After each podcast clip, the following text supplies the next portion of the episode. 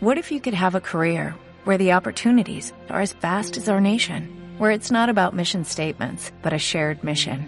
At U.S. Customs and Border Protection, we go beyond to protect more than borders, from ship to shore, air to ground, cities to local communities. CBP agents and officers are keeping people safe. Join U.S. Customs and Border Protection and go beyond for something far greater than yourself. Learn more at cbp.gov/careers. Capítulo 3. Los ojos de William Gladden escrutaban las caras felices que iban pasando ante él. Era como una gigantesca máquina expendedora. Escoja a su gusto. ¿No le gusta este? Ahí viene otra. Esta sí. Esta vez, no podría ser. Los padres estaban demasiado cerca.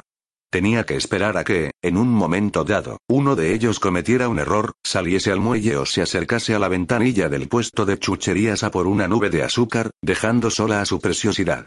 A Gladden le gustaba el carrusel del muelle de Santa Mónica. No le gustaba porque fuese original ni porque, según decía el cartel expuesto en la taquilla, se hubiera tardado seis años en restaurar los caballitos y en pintarlos a mano uno por uno. No le gustaba porque hubiera salido en muchas películas que había visto años atrás, sobre todo cuando estaba en Rayford.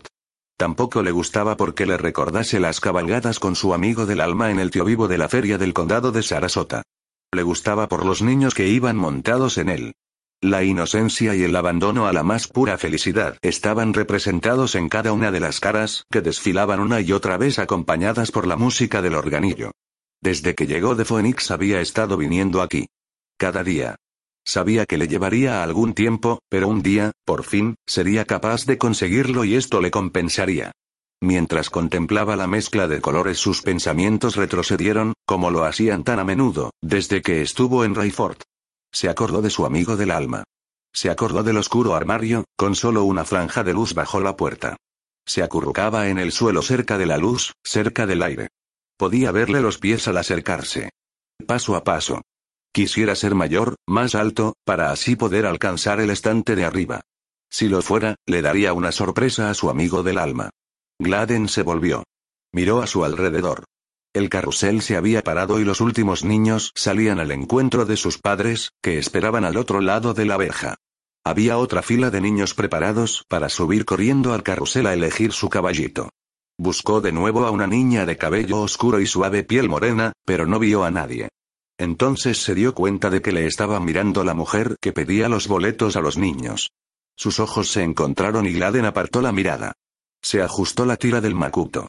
El peso de la cámara y los libros que llevaba dentro hacía que se le descolgase del hombro. Pensó que la próxima vez dejaría los libros en el coche. Echó un último vistazo al carrusel y se encaminó hacia una de las puertas que daban al muelle. Cuando llegaba a la puerta se volvió distraídamente hacia la mujer. Los niños chillaban mientras corrían hacia los caballitos de madera. Algunos con sus padres, la mayoría solos. La mujer que recogía los boletos se había olvidado de él. Estaba a salvo.